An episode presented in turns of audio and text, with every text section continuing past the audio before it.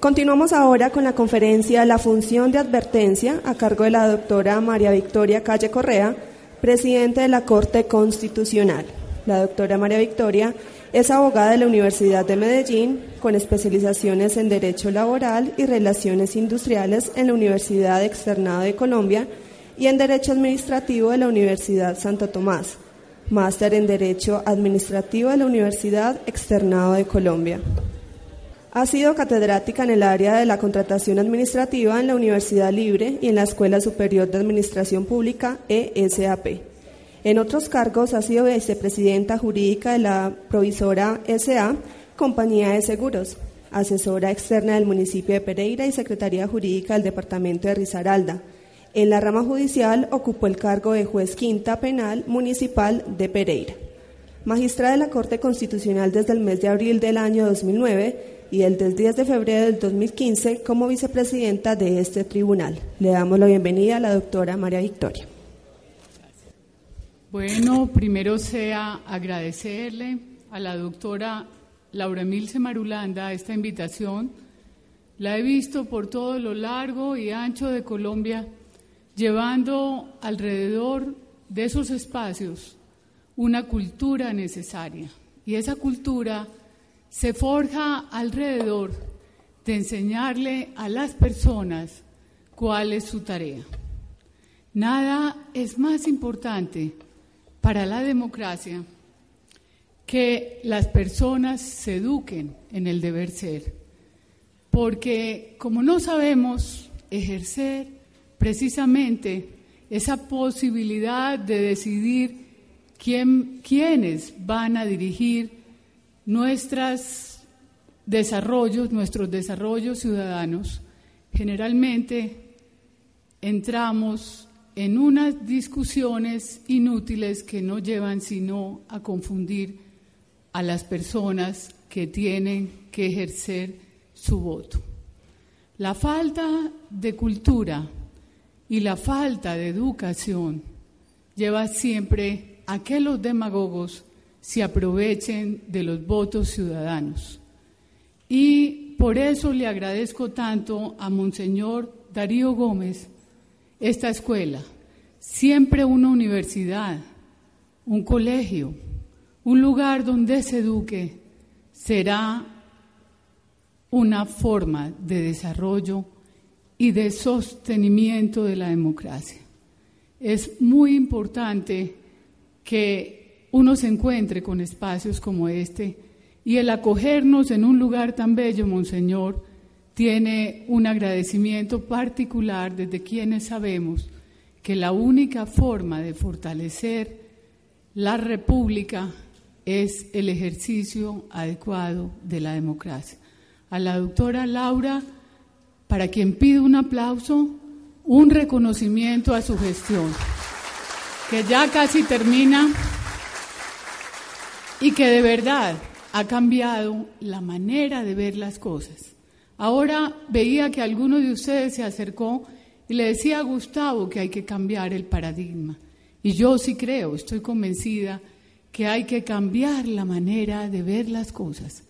Ella ha logrado desde la auditoría que no se convoque más al formalismo, a una manera de leer los textos apegada completamente a la letra, no, ella ha buscado que haya una comprensión de lo que hacemos desde un punto de vista diferente, que es sobre todo dignificar, dignificar al ser humano, hacer una apuesta por la dignidad. Puede que no recuerde exactamente, pero cuando entraba a la universidad encontré una valla de nuestro Papa y decía algo que me maravilló. Ojalá que la vida pueda darnos políticos que se interesen por la sociedad, por la vida, por la verdad y sobre todo por los pobres. No es textual, pero es más o menos lo que dice. Ustedes que se están educando para apostarle a la política, a la democracia, tienen que entender que ahí está el éxito de todo. Una manera distinta de descubrir el qué hacer una manera distinta de ver la vida en pro de los demás, porque es eso lo que es la constitución política de Colombia, una declaración sublime sobre la dignidad humana. Por eso cuando me invitaron a dar esta conferencia, la primera vez que se refiere a una sentencia en donde hay un desmonte de lo que se llamaba el control de advertencia, básicamente entendí que había que enviar un mensaje a quienes quieren hacerle una apuesta a la democracia. Lo que hacemos con el control, con las auditorías, no es una cosa distinta que buscar esa apuesta por la dignidad. Porque ¿dónde está? La dignidad está básicamente en poderle dar a los seres humanos, a esos ciudadanos que esperan tanto de todos nosotros, como políticos, como jueces, como administradores públicos, una vida con contenidos mínimos de dignidad. Y una vida con contenidos mínimos de dignidad es hacer una apuesta a que la gente tenga lo básico, una vivienda digna, una forma de alimentarse, una forma de ir a educarse pero no con hambre, una forma de vestirse y finalmente una forma de por lo menos tener acceso al agua potable. Mueren más niños en el mundo porque los planes de desarrollo que trazan los políticos no son capaces de llegar a las veredas, no porque sea costoso, sino porque en aquellas veredas nos impacta las elecciones. Y mueren más niños en el mundo por falta de agua potable que por la guerra. Eso tiene que terminar. Nuestra manera de hacer control, de hacer auditoría, y de ejercer la política y el derecho al voto que es tan sagrado, porque tiene que ver con la construcción de la democracia, tiene que cambiar desde una visión diferente. Y desde allí les propongo que cada cosa que hagamos, independientemente, uno suele llamar que es que estas personas son muy importantes. No, todos somos importantes en la construcción de la democracia. Entonces, mi propuesta es para que cuando miremos ese escudo, siempre pensemos que estamos construyendo una nueva Colombia, desde lo que hagamos, desde cualquier área en la que nos desempeñemos, por humilde o importante, entre comillas, que ella sea. Entonces, doctor, pase a la siguiente. Y cuando a uno le preguntan el constitucionalismo, ¿qué hace? A esta mañana, cuando entré a la primera conferencia, decía el magistrado del Consejo Nacional Electoral que en una sentencia de la Corte se habían dejado muchos vacíos de legislación. Lo primero que quiero que entiendan es que la Corte Constitucional no legisla. Los vacíos de legislación se crean si existen en democracia. Es el Congreso de la República el que legisla y la Corte es una especie de árbitro. Nos vamos a ubicar, para los que no sean abogados, en una cancha de fútbol. Y lo que hace la Corte es ser el árbitro del partido, ubicar a todos los actores públicos y privados y decirles, usted está fuera del lugar cuando se ubican por fuera del marco constitucional de Colombia. Por lo tanto, el afirmar que la Corte dejó muchos vacíos es un poco menos que una inexactitud, inexactitud, porque la Corte no puede legislar. La Corte lo que hace es decir, ojo, que en los desplazamientos forzados hay un estado de cosas inconstitucional. Ojo, que en la salud hay un estado de cosas inconstitucional. Ojo que en las cárceles, si la dignidad humana es la reivindicación de la declaración en la Constitución, no puede haber más gente viviendo en las cárceles sin ninguna posibilidad de resocialización. Y en tanto entiende que ella no puede legislar, traza unos contenidos de lo que habrá de ser una política pública. Pero la Corte no es más que el juez de partido. Está en la mitad diciéndole a todos los actores públicos y privados cuando están fuera del marco constitucional. Y pita entonces el fuera del lugar. Y en ese sentido esta frase, el constitucionalismo busca un equilibrio, un equilibrio siempre inestable y siempre difícil entre el ejercicio del poder y el control del poder. Siempre será difícil trazarle límites al poder, porque a unos va a gustarles ese límite que se traza y a otros no. Pero aquí hay es un juez objetivo que no puede hacer cosa distinta que la tarea que se le mandó. Y hablando entonces de la lucha por los límites al poder, yo voy a recordarles para los que quieran que el profesor García Enterría tiene uno de los más bellos libros que yo he leído, que se llama La lucha por el control del poder. Ese pequeño libro es un grupúsculo pequeño en donde le enseñan a uno que el derecho administrativo ha sido construido para lograr ese equilibrio por la lucha en el control del poder. Las buenas razones que llevan al derecho administrativo a construir esa lucha por el control al poder. Un poder ilimitado nunca será un poder bueno. Nunca nos llevará a nada distinto que al fracaso. Por eso hay que construir, sobre todo, límites al poder y evitar la inmunidad de ese poder. Vamos pasando, pasamos dos, hasta llegar al profesor García Enterría.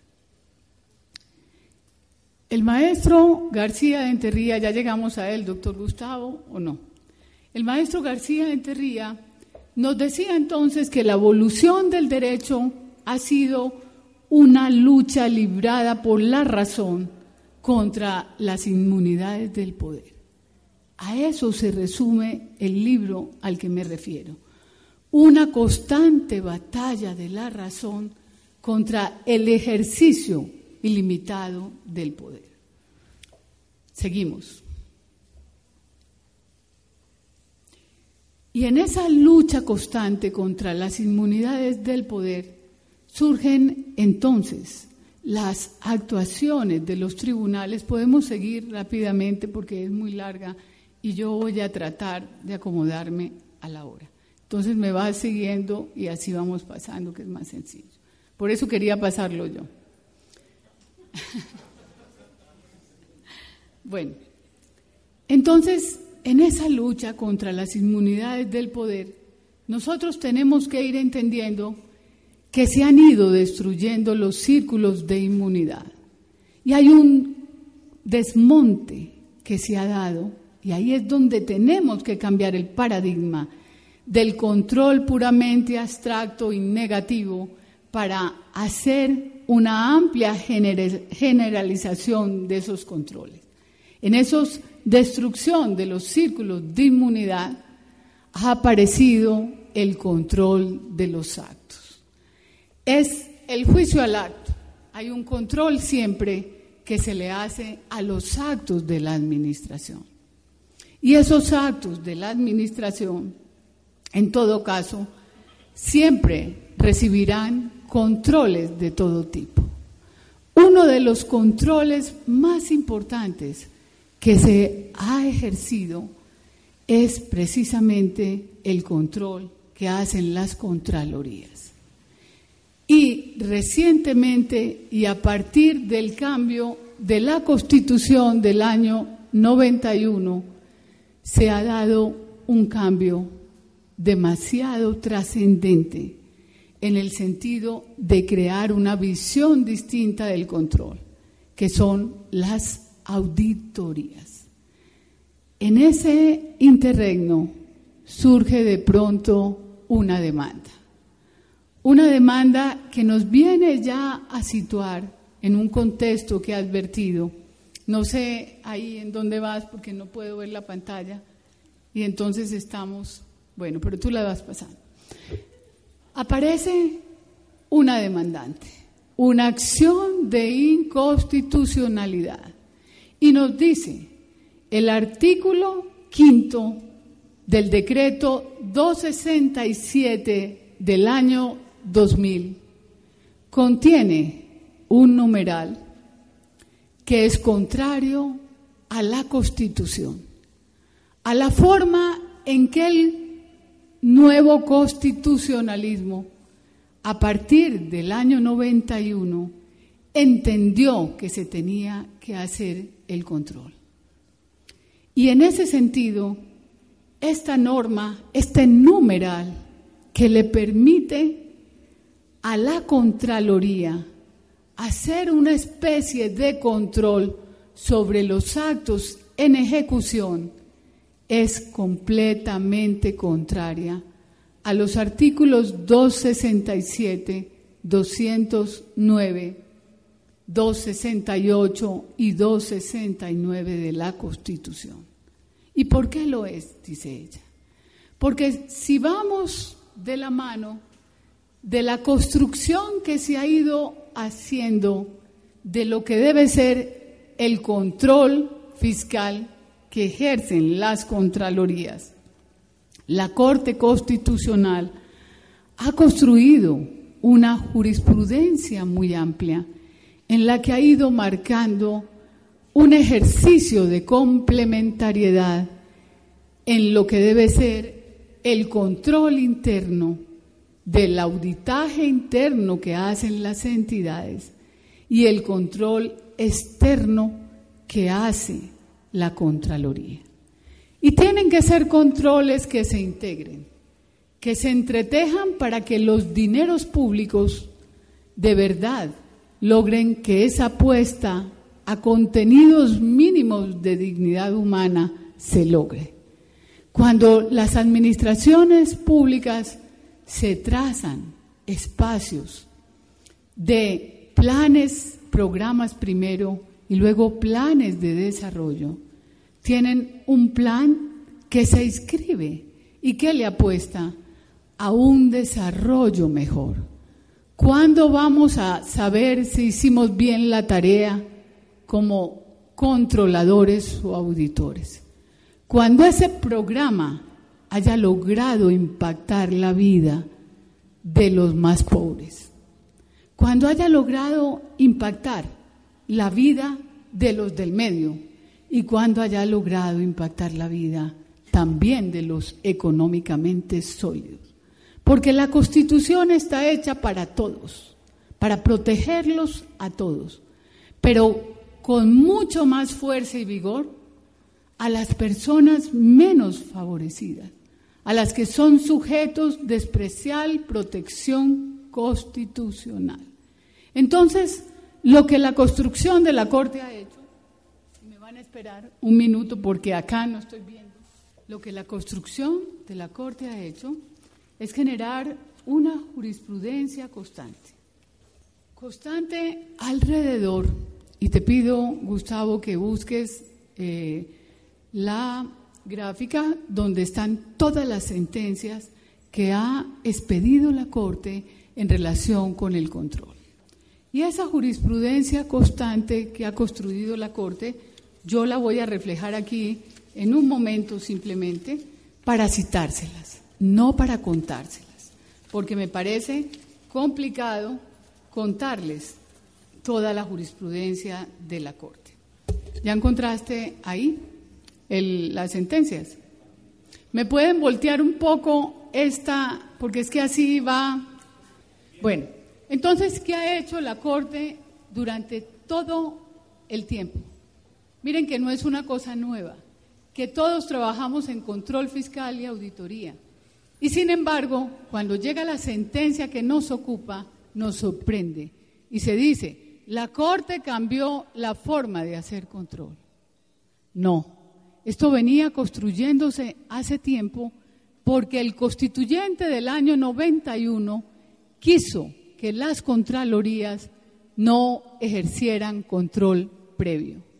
Y esta jurisprudencia es una muestra tangible de que lo que se dijo en la sentencia que aquí se analiza no es un hecho nuevo. Si le dan a quienes les interese profundizar en el tema, porque yo en media hora solo puedo tocarles aspectos que son de relevancia. Entonces, a quienes les interese, denle una ojeada a esta jurisprudencia. Y ahí van a mirar que desde el año 93, que se expidió la primera sentencia, hasta el año 12, con la 967, siempre la Corte, al analizar el problema jurídico del control previo, señaló que no debía hacerse control a los procesos en ejecución. Que incluso el control que se hace a los contratos siempre tendrá que ser cuando el contrato esté perfeccionado, liquidado y terminado. Ahí empieza el control. Esto no es nuevo. Nada de lo que se dice en la sentencia que me ocupa hoy, que es el desmonte del control de advertencia, es algo realmente nuevo. A través de estas sentencias van a encontrar que la Corte siempre mandaba un mensaje. Son dos momentos diferentes.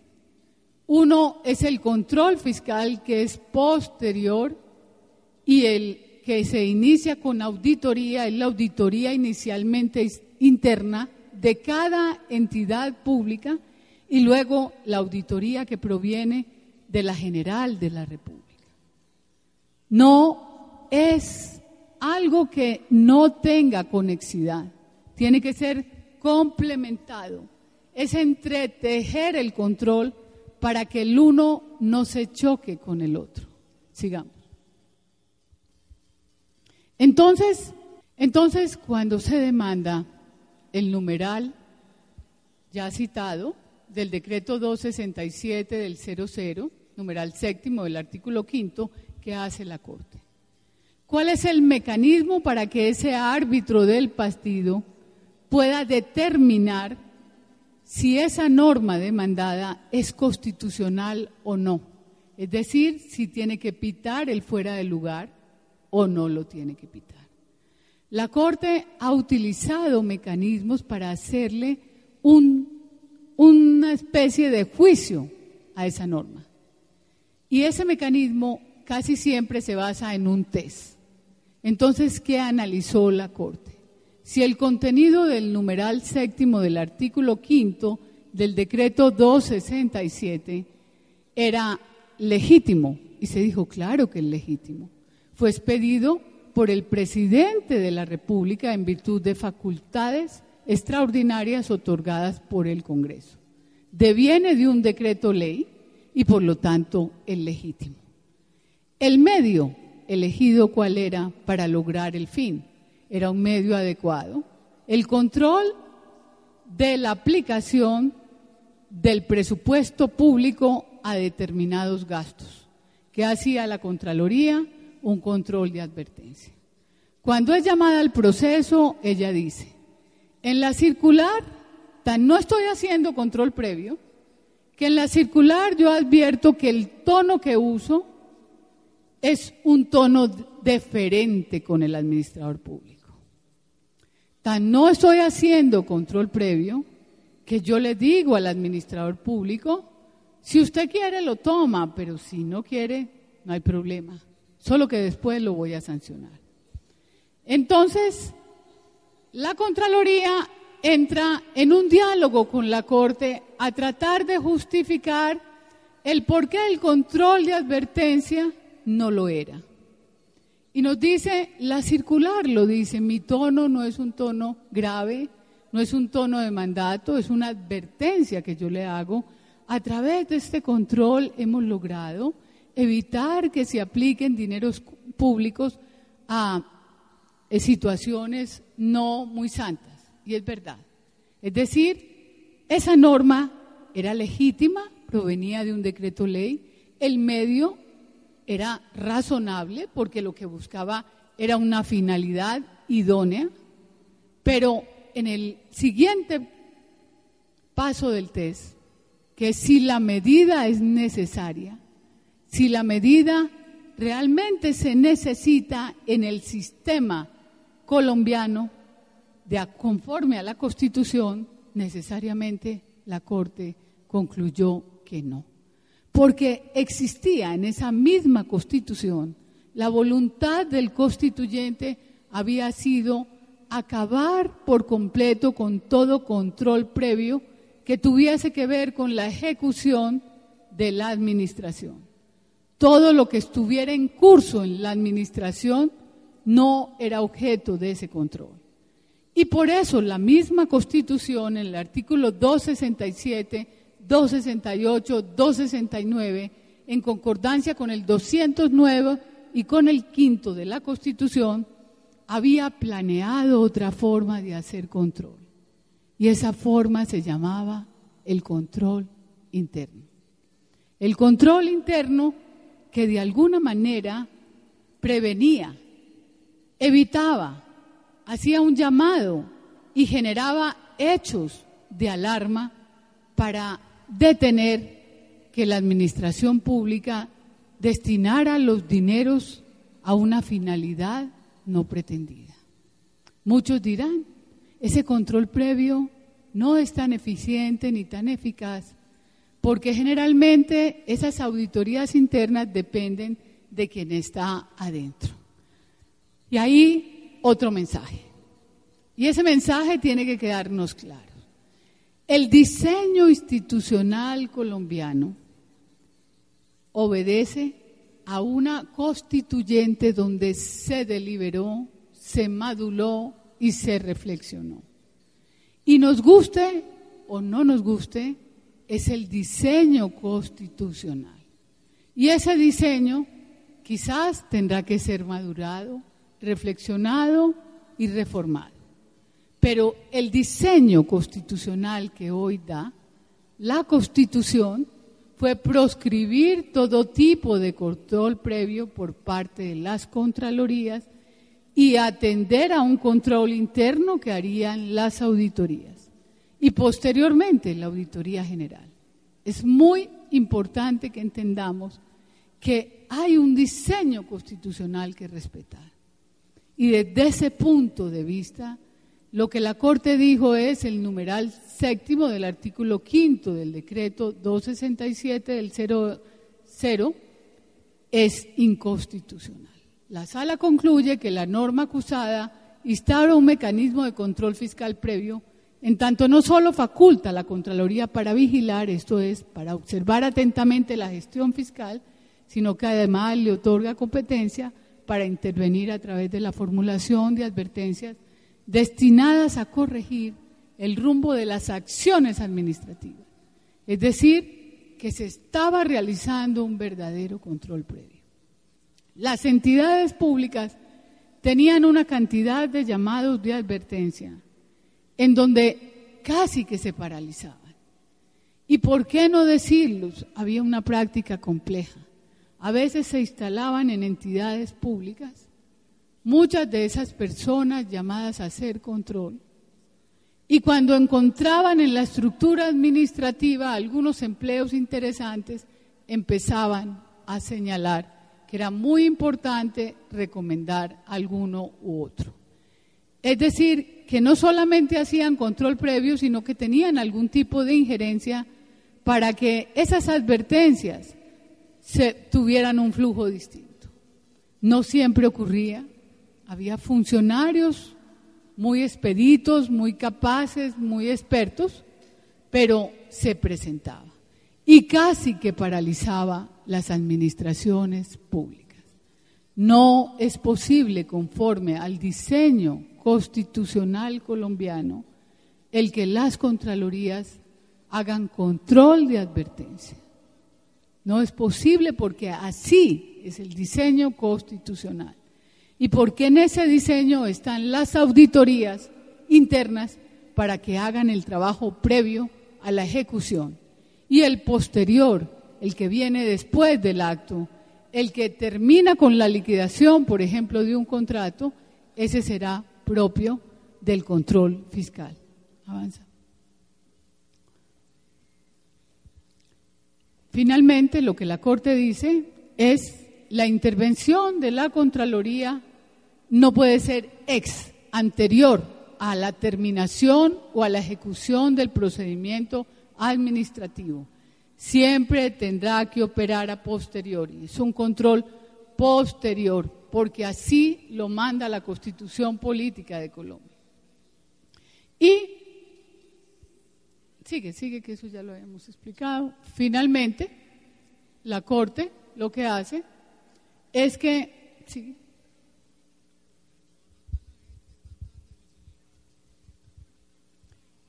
recuerda ahí que la prohibición de las contralorías es coadministrar, que un llamado en tono delicado o un llamado en tono de no orden, sino de recomendación, no puede hacerse por las Contralorías hasta que el proceso administrativo culmine o finalice con la liquidación del contrato.